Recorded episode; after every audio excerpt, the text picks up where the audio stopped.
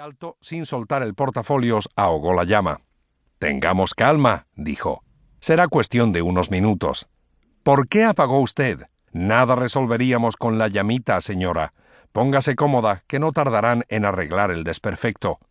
Y ni siquiera una luz de emergencia. La oscuridad me deprime. Considérela un respiro.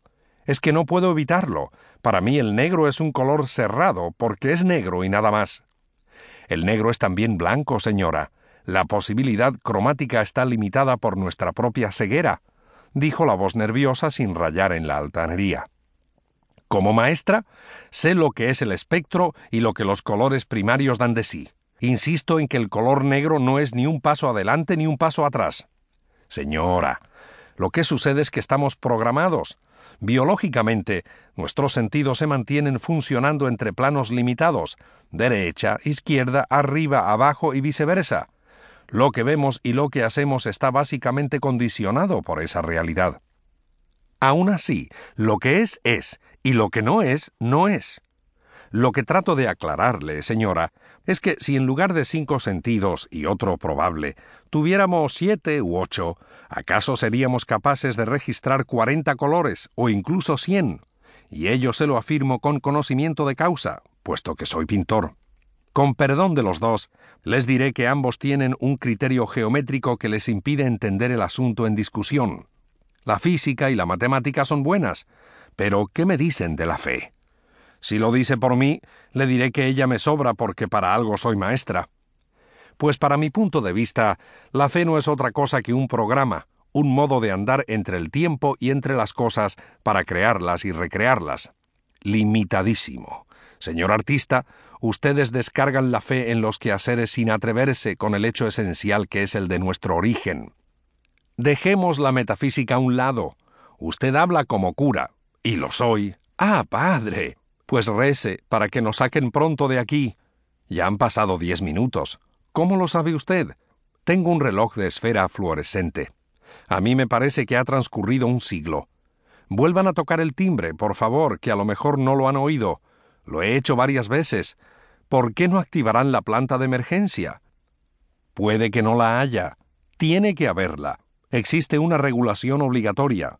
Sí que hay una planta, pero está fuera de servicio desde hace más de un mes. Primera palabra que le oigo. ¿Cómo lo sabe usted? Me llamo Jaime I y hago un trabajo a tiempo parcial en una oficina de publicidad. ¿Y el resto del tiempo a qué se dedica? Estudio en la universidad.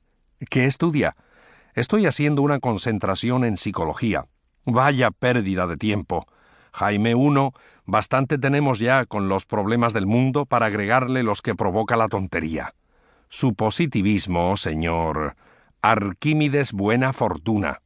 ¿Buena Fortuna, el presidente del banco? El mismo. Perdone que intervenga, pero permítame aclararle, señor Buena Fortuna, que con el materialismo se anda, pero jamás se llega en el buen sentido de la palabra. Explique el trabalenguas, señor cura, que no me gustan los acertijos. Si usted trata de medirlo todo y de pesarlo todo en función de precio y servicio, no llegará a parte alguna. ¿Acaso trata de decirme que soy un fracasado? Al contrario, si solamente existiera la cuestión del éxito. ¿Es que hay algo más? Me he hecho por mí mismo, a pedrada limpia, se podría decir. A nadie le debo nada y tengo lo que quiero. Sigue hablando de cosas, como para tirarme de la lengua.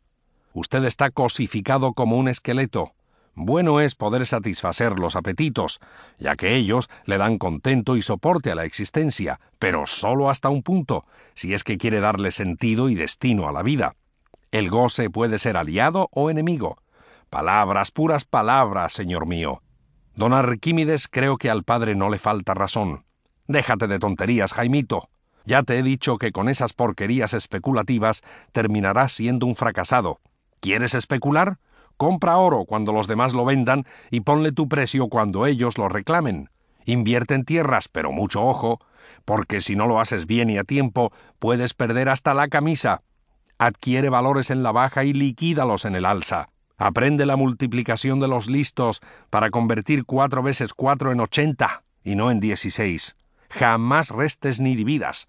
Suma y suma que te suma, multiplica y re que te multiplica. Ese es el único camino que te llevará a ser alguien y a progresar. Mientras